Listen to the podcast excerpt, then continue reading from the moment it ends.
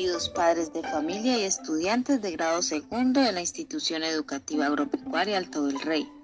El día de hoy los invito a escuchar con atención el siguiente audio con el cual vamos a aprender sobre la fábula. Te recomiendo que primero realices la lectura de la guía orientadora de español y luego escucha con mucha atención y repite el audio las veces que sean necesarias para tu comprensión. La fábula es un relato breve escrito en prosa o en verso, donde los protagonistas son animales que hablan, tienen actitudes humanas y viven diferentes situaciones de la vida cotidiana de una persona. Van a la escuela, tienen problemas, entre otros. El propósito de las fábulas es educar. Por lo tanto, una fábula se escribe para dejar una enseñanza o moraleja, la cual va escrita al final de la historia. Ahora vamos a estudiar algunas características de la fábula. Generalmente son narraciones cortas. Los personajes principales son animales.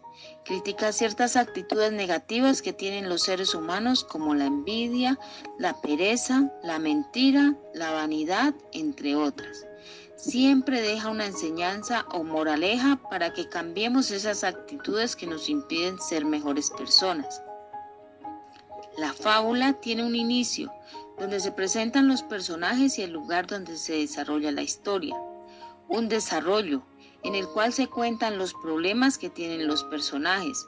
Luego viene el desenlace, donde se resuelve el problema y finalmente la moraleja, donde se presenta la enseñanza que deja la historia.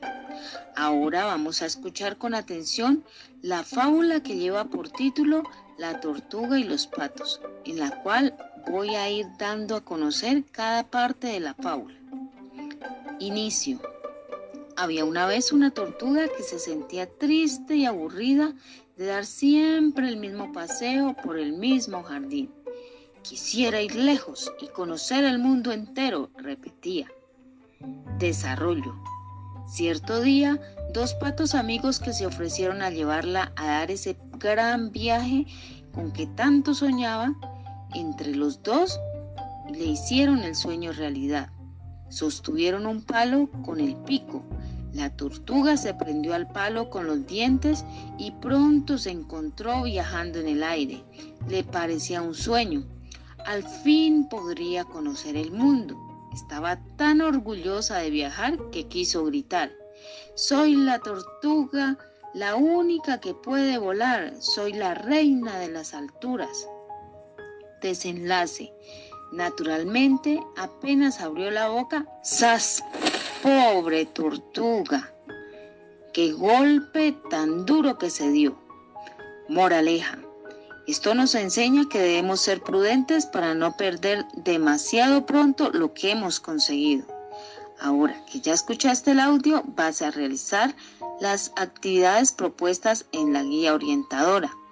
Espero que te haya gustado la fábula de la tortuga y los patos y que continúen leyendo otras fábulas en compañía de su familia y que tengamos en cuenta las enseñanzas que nos dejan para alcanzar una mejor convivencia en el territorio. Muchas gracias mis niños hermosos.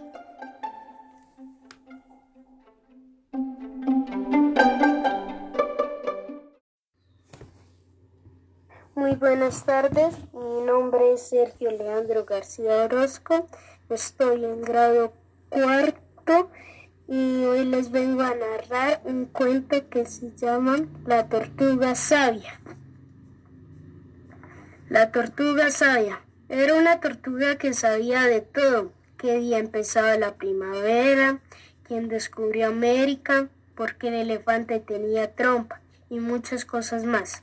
Sin embargo, el día que cumplió 100 años descubrió que no sabía su nombre y se puso muy, pero muy triste, tanto que empezó a llorar con grandes lagrimones. ¿De qué me vale saber tanta cosa? se dijo.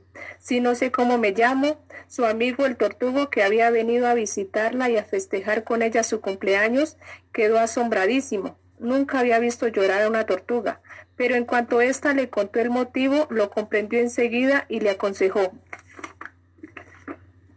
¿Por qué no te vas de viaje, tortuguita sabia? A lo mejor, preguntando, preguntando, encuentra, encuentras a alguien que sepa tu nombre.